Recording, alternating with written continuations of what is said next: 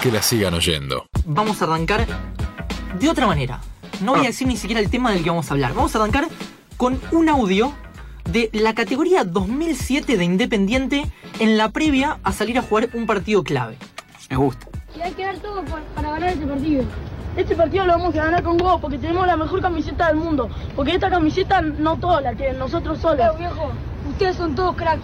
Pero vamos a dejar la vida por el equipo, por los chicos que no están citados.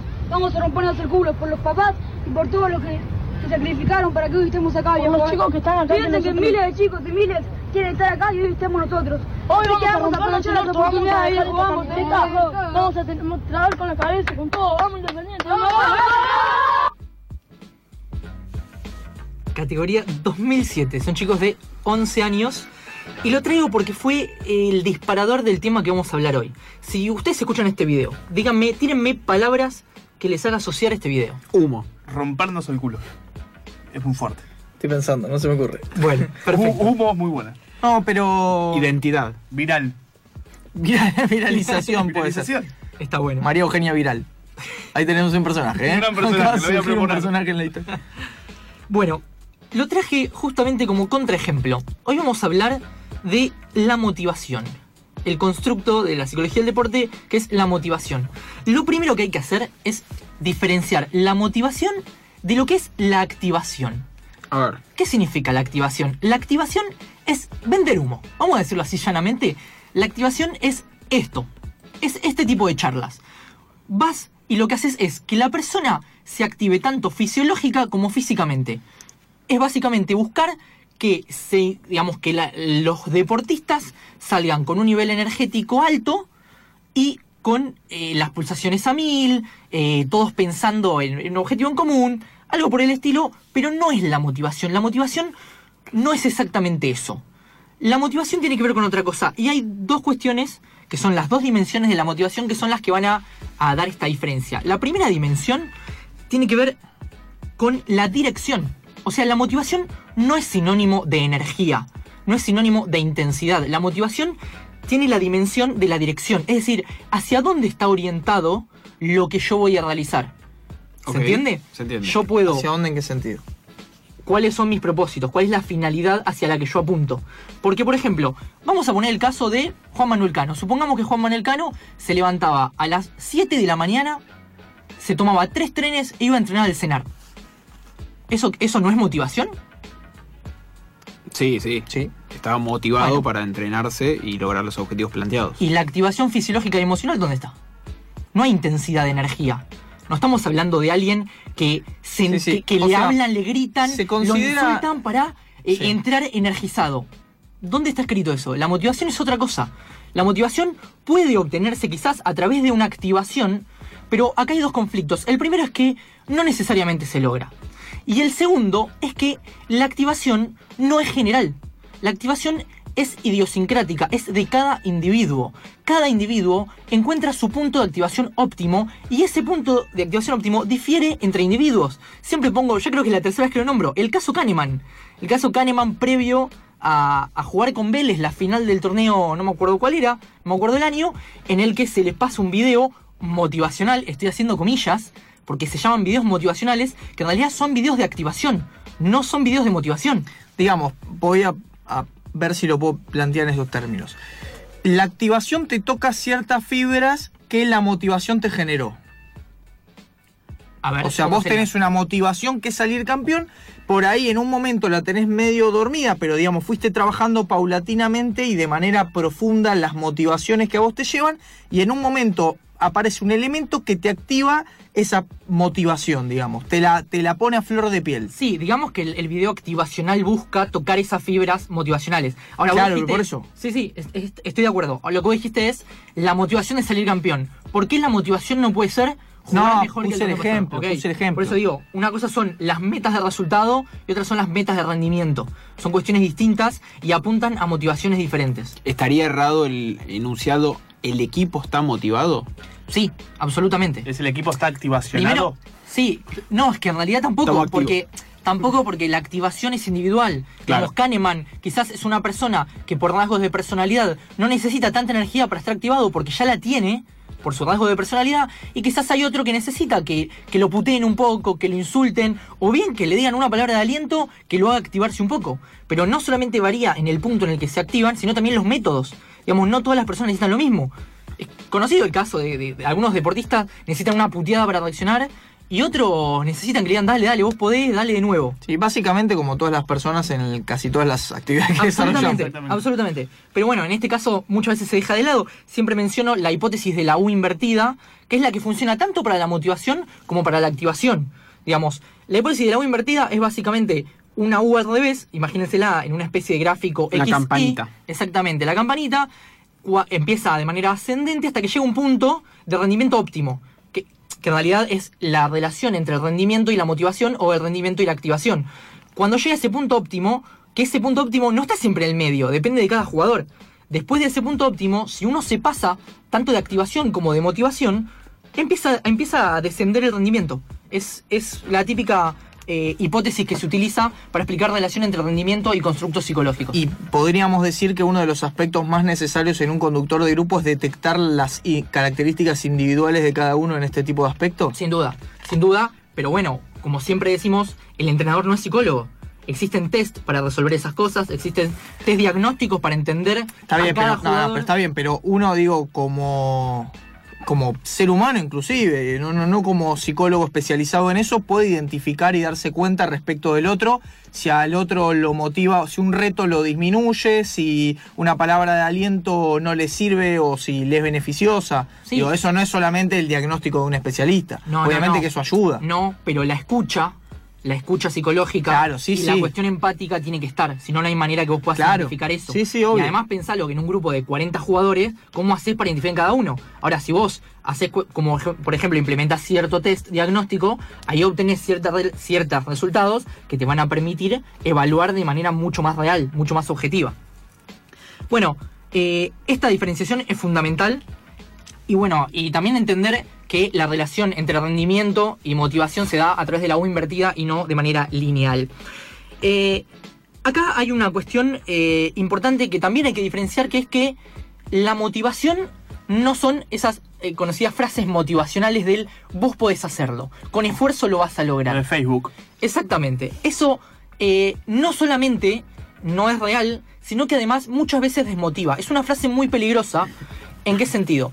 Por ejemplo, yo soy un deportista, no sé, soy un tenista que está 300 del mundo. Y casualmente gano la cual y me clasifico para primera ronda de un Grand Slam y juego contra Federer. Y a mí me convencen durante un mes que, que tengo esa previa que yo le puedo ganar a Federer. Yo le puedo ganar a Federer, yo le puedo ganar a Federer. ¿Cuál es la reacción de un deportista que maneja objetivos que son prácticamente inalcanzables? ¿Ustedes qué creen que le pasa a un deportista cuando se plantea objetivos? Este caso es a corto plazo, pero puede ser a mediano plazo o a largo plazo. Alguien te diría que si ya entras a la cancha pensando que es imposible el objetivo, es imposible. Bueno, pero por eso, uno se puede plantear un objetivo de manera realista. Es, ¿le puedo ganar a Federer? ¿Existe alguna posibilidad de que yo le gane a Federer? Se tienen que dar tales variables y tengo que llevar a cabo un plan. Tengo que llevar a cabo un plan de juego. El plan es este. Yo voy a jugar de esta manera y tengo que rezar para que Federer no juegue en su mejor nivel o en su mitad Federer, porque claro. me va a ganar. Claro. Entonces, uno tiene, digamos, a nivel motivacional, hay una técnica fundamental que es la técnica de establecimiento de objetivos. Esa técnica lo que, lo que, a lo que apunta es a establecerse metas de manera realista. De manera realista y de intentar controlar todo aquello que yo puedo controlar. ¿Se entiende? La motivación, cuando está enfocada desde el resultado, es una motivación que no sirve. ¿Por qué? Porque yo no tengo control sobre el resultado. Yo tengo control sobre el rendimiento. Yo puedo decir, bueno, yo voy a tratar Mirá lo que se acaba de decir en un programa periodístico relacionado con deporte. No lo puedo creer. ¿Que, ¿En serio se puede no controlar el resultado? Se puede. No, Lo si juro. vos no ganás es porque no tanto tiempo. querés. Yo no, yo no lo entendí, pero lo leí hace Claro. poco en un libro. El croc se revuelca en su se está tumba. revolcando. Bueno, eh, justamente, cuando uno se plantea una meta de rendimiento, y además no solamente eh, a nivel rendimiento, sino a nivel objetivos a corto plazo. Si yo digo, bueno, yo este mes quiero, por ejemplo, mejorar mi drive. Y me paso un mes entero intentando mejorar mi, drive. Y, y no es solamente mejorar, es en qué quiero mejorar. Bueno, quiero que el brazo no baje tanto, quiero aumentar potencia en mi drive, quiero mejorar el slice. Bueno, si yo me planteo un objetivo a corto plazo y entreno para eso y lo cumplo, y lo cumplo, no solamente voy a tener más confianza en mí, sino que además voy a estar más motivado porque entiendo que una de las fuentes de la motivación son mis logros. Las experiencias y los logros y los éxitos que tenemos son parte fundamental de la motivación. Digamos, no es solamente eh, ac- activación y vamos a ganar y voy a mejorar mi revés. Bueno, ¿cómo vas a mejorar tu revés? Bueno, planteemos un entrenamiento de tres meses. Primero tenemos que eh, apuntar a que el brazo haga esto, después tenés que entrenar en el gimnasio para ganar masa muscular en el brazo, después, ¿se entiende? Uno, planteándose objetivos y metas realistas, lo que logra es ir de a poquito subiendo escalones en ese objetivo a largo plazo que se pone y eso genera muchísima confianza y muchísima motivación. Eso es un elemento fundamental. Bueno, como para retomar un poco, las dos dimensiones de la, de la motivación son la direccionalidad y la intensidad, que en este caso sí tiene que ver con el gasto de energía y el gasto de tiempo que se emplea para las conductas hacia esa orientación en la motivación. Bueno, eh, hay algunas, existen muchas teorías sobre, sobre la motivación. Voy a, voy a hacer eh, uso de algunas. La primera es la motivación del logro. Se, se entiende, digamos, esta teoría lo que plantea es que existen dos tipos generales de deportistas con respecto a la motivación. Muchos están motivados para conseguir el éxito y otros están motivados en evitar el fracaso. Es una, es, si bien es una generalización y no, además no es que alguien que está motivado para el éxito está motivado al éxito siempre, ni digamos no son modelos puros, pero a grandes rasgos se piensa en estas dos instancias. Me hiciste acordar a una frase de San Paoli que ya la he nombrado acá alguna vez en la selección de Chile, que él dijo al obtener la Copa América y hablando sobre todo del paradigma del futbolista chileno, dijo yo tenía que ver cómo hacer para motivar al grupo a conseguir el título en lugar de, o sea, para motivarlos a ganar quitándoles el miedo a perder. Exactamente, a eso va. Exactamente, a eso apunta.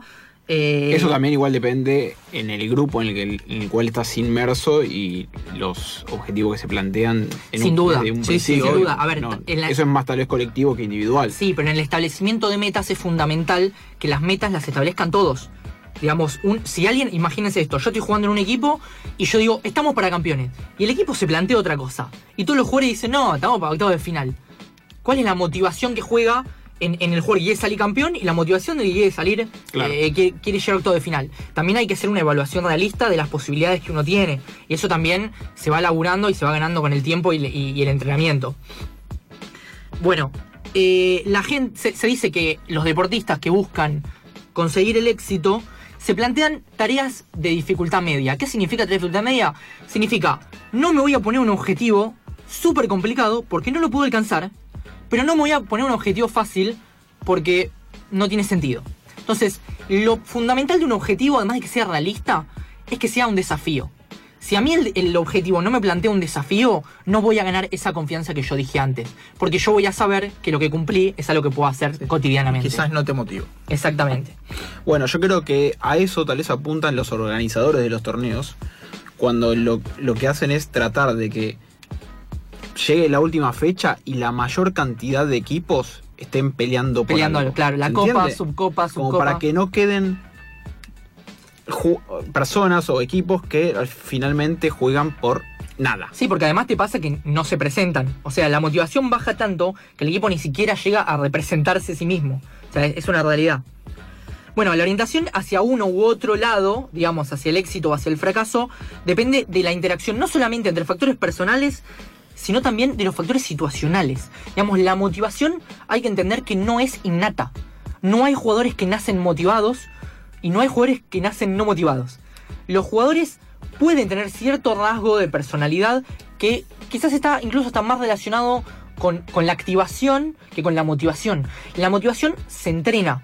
Hay técnicas como el establecimiento de metas que hemos nombrado recién y también hay otra que es básica, que es eh, psicología de, de 1800, que es el conductismo. El conductismo a través de, lo- de los... eh, no me sale la palabra, de los refuerzos y castigos, a través del asociacionismo, y los, se llaman, incentivos es la palabra, también refuerzos y castigos, está dentro de los incentivos, son eh, herramientas que sirven para generar motivación. Y con esto introduzco la nueva teoría, no es nueva, por, nueva porque la voy a nombrar ahora, no porque sea nueva, que es la motivación intrínseca e intrínseca y extrínseca. La motivación intrínseca es aquella que no necesita de ningún aspecto externo, ninguna variable externa para generar la conducta. Es decir, el deportista que juega por plata está teniendo una motivación extrínseca. ¿Por qué? Porque la plata es ajena a la tarea que está realizando. Ahora, el caso Juan Manuel Cano, que te lo dice él, yo juego por, el placer, por disfrutar de esto que a mí me gusta, eso es una motivación intrínseca. Entonces, hay cuestiones diferentes entre una y otra. Según investigaciones se dice que la motivación intrínseca es mucho más poderosa y genera que uno persista mucho más en la tarea, porque la motivación extrínseca lo que tiene es que además es un poco volátil, porque quizás vos empezás a incentivar, incentivar hasta que en un punto ya no sabes cómo seguir incentivando y, y medio que eso se apaga, se extingue la conducta. ¿Se entiende? Y, y la motivación intrínseca es, es- es ese fuego interno. Y ese fuego interno es muy difícil de apagar y genera una persistencia mucho más importante, tanto en la iniciación como en la persistencia y hasta en la finalización de la tarea. El famoso se juega como se vive. Sí, que tiene sus riesgos, esa frase, pero sí, digamos, habla de una cuestión mucho más eh, de disfrute, eh, lúdica y de placer que, que otra cosa. Bueno, eh, como dije antes, fomentar la, la motivación intrínseca, que se puede fomentar, eh, genera que ante situaciones difíciles los deportistas tengan mayor persistencia, sean más resilientes, es decir, que se recuperan mejor de tanto de resultados como de rendimientos adversos y encuentran placer en la actividad misma. Muchas veces, otra investigación que, que estuve, que estuve indagando, es que muchas veces las recompensas, esta motivación extrínseca, puede anular o inhibir el interés intrínseco por la actividad. En otras situaciones puede ser el empujón hacia la motivación intrínseca. O sea, uno puede no generarle cierto interés a alguna actividad y a partir de una motivación extrínseca lograr generarlo. Con lo cual, eh, la motivación intrínseca y extrínseca, si bien siempre se prefiere fomentar la intrínseca, la extrínseca tiene sus ventajas y desventajas. La última teoría de la que voy a hablar es la teoría de la atribución. Esta teoría lo que dice es que los entrenadores tienen que enseñarle a los deportistas la manera correcta de evaluar lo que ellos interpretan del mundo. ¿Qué significa del mundo? Sus rendimientos, sus resultados, todo lo que viven a, a partir de la experiencia del deporte.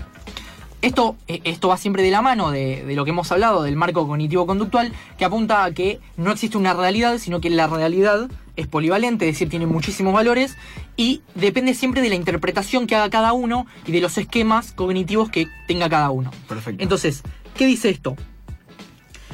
Si a partir de resultados positivos, ¿no? Yo lo atribuyo a factores internos, es decir, si a mí me va bien en una competencia y yo digo, me fue bien en una competencia, eso significa que va a aumentar mi orgullo y mi satisfacción. ¿Por qué? Porque estoy atribuyendo a cuestiones positivas parte de mi trabajo, de mis habilidades y, y de mis cuestiones técnicas. Ahora, si yo ante resultados negativos, lo que digo es atribuciones a factores internos, eso va a generar insatisfacción, porque lo que yo estoy haciendo es, bueno, la verdad que eh, por culpa mía, porque soy un burro, porque le pego mal, porque hago tal cosa, perdí. Cuando todos sabemos que el resultado no es consecuencia directa ni de lo interno ni de lo externo, sino que es una interacción entre ambos factores. Está bien, pero vos estás hablando de llevarlo a eso de una sola manera, o sea, porque, digo, tomando solo lo interno como negativo. No, son dos, son dos ejes distintos que se manejan. Los resultados es uno, o sea, una de las variables es el resultado, que puede ser positivo o negativo. Y los otros dos ejes son el factor interno, factor externo, y lo que significa los factores estables o los factores no estables, que todavía no los mencioné. Eh, el resultado positivo atribuido a factores estables, es decir, a la habilidad o a la dificultad de la tarea, antes que a los inestables, al esfuerzo, la suerte, la cancha, la gente, están asociados también a grandes expectativas. Es decir, si a partir del resultado positivo yo digo, tiene que ver con mi habilidad y no digo, eh, la cancha estaba, estaba justo para mí, o la suerte me ayudó, o algún factor que no dependa sí o sí de algo estable mío, eso que va a generar. No me va a generar confianza, pues yo se lo estoy atribuyendo a algo que no es exactamente lo que me llevó a Ah, eso. que el o estadio sea, estaba lleno, la Claro, gente el cantaba. 100% de los jugadores colombianos. que todos se lo deben a Dios. Que igual tampoco tenemos que confundir lo que dicen con lo que realmente internalizan, digamos.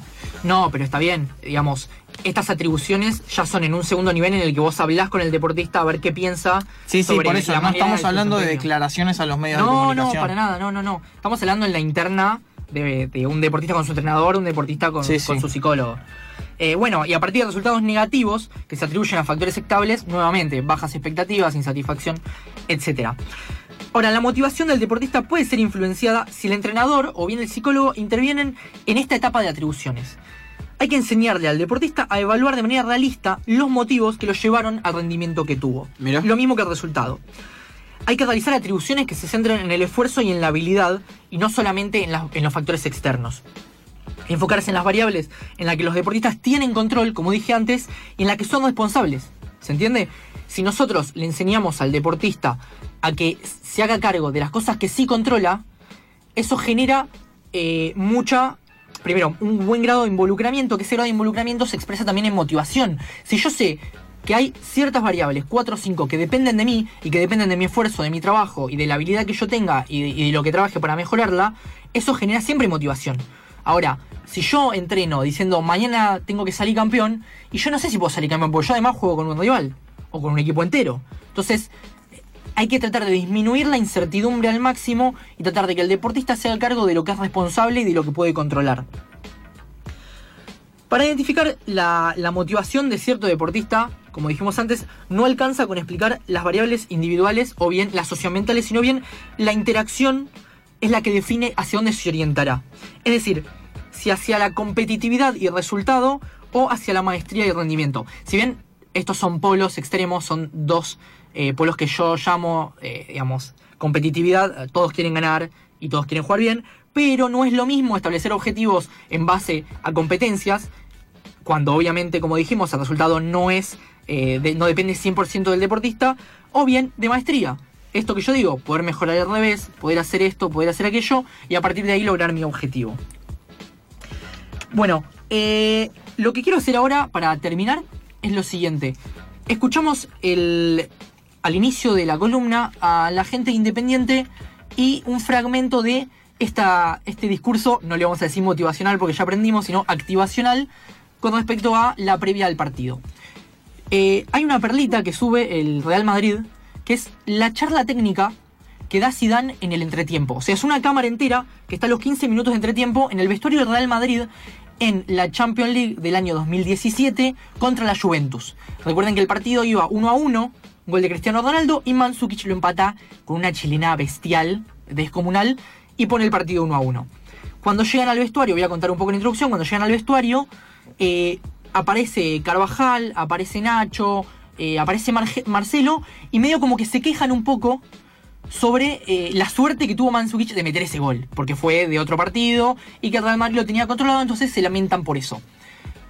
Cuando todos empiezan lamentando, aparece Sergio Ramos, capitán y evidentemente líder de este equipo, y en lugar de quedarse con esta atribución negativa, estas atribuciones que hacen eh, los jugadores, dice, tenemos que estar con la línea más adelantada. Y termina ahí. Termina ahí la discusión. El vestuario llega Zidane a los 2-3 minutos y dice, recupérense. Y se va. ¿Saben cuánto tiempo se va Zidane? 10 minutos. 15 minutos de entretiempo, Zidane se va 10 minutos. Y los deja. Que recuperen, que charlen, etc. Y vuelve. Vuelve Zinedine Zidane y hace dos cosas. La primera que dice es la siguiente. Porque trabajamos un poco la semana. Porque tocamos, tocamos, como, y luego el, el gol es esto. Jugamos por fuera, centro y al gaso y, y marcamos. ¿Qué significa esto? Zidane no acude a una charla activacional. No empieza, dale que le tenemos que romper, ¿eh? dale que tenemos que ganar, dale que esto. Él agarra y dice, vamos a a hacer lo que hicimos en la semana. Vamos a hacer lo que hicimos en la semana. Toque, toque, toque por afuera. Centro, Centro. gol. No sé si recuerdan cómo fueron los goles del Real Madrid después de el, el 1 a 1. El 2 a 1 es un tiro lejano de Casemiro que se desvía. El 3 a 1 es un desborde de Marcelo. El 4 a 1 es un desborde de Modric, gol de Ronaldo. Los dos goles. Una simple indicación. El tipo estuvo 10 minutos afuera, volvió y dio una indicación. Y para que vean, finalizando la charla, lo último que dice Zidane. Seguir trabajando, ¿eh? porque tenemos que sufrir, es una final, sufrimos, pero siempre con la serenidad. Nosotros pensar que va a llegar otra vez el gol. ¿De acuerdo? Vamos. Así terminaba la charla de Zidane, en la que básicamente le dice, paciencia, con la voz de él, aparte tranquilo, paciencia, tenemos que hacer esto, esto y esto. Hay un fragmento que no puse, que es exactamente lo que dice Sergio Ramos. Zidane da dos indicaciones. La primera, adelantemos las líneas. Adelantemos las líneas, juego más adelantado, tratemos de llegar antes a la pelota y que ellos no tengan tiempo. Y la segunda es pase, pase, pase, vayamos por afuera, centro gol. El Real Madrid es un equipo, por lo menos en la versión de Zidane, en la que uno reconoce que, que nunca se cae No. anímicamente. No, siempre tiene capacidad de, de reacción y una tranquilidad y serenidad para jugar que Es que eso también se nota en lo Sí. que transmite el técnico en una charla que podría ser fundamental y en la que Caruso estaría vendiendo humo y gritando e insultando a los jugadores. El tranquilo. Dos indicaciones. A ver, también tenemos que contextualizar que es un equipo que viene muy formado hace muchos años, que ya se recontra conoce y que evidentemente tiene un manejo de grupo espectacular. Entonces él puede pararse y hacer eso. Pero eh, digamos, lo traje justamente para contraponerlo a los discursos activacionales que se creen que motivan y que muchas veces no generan los efectos deseados. Que la sigan oyendo. Que la sigan oyendo.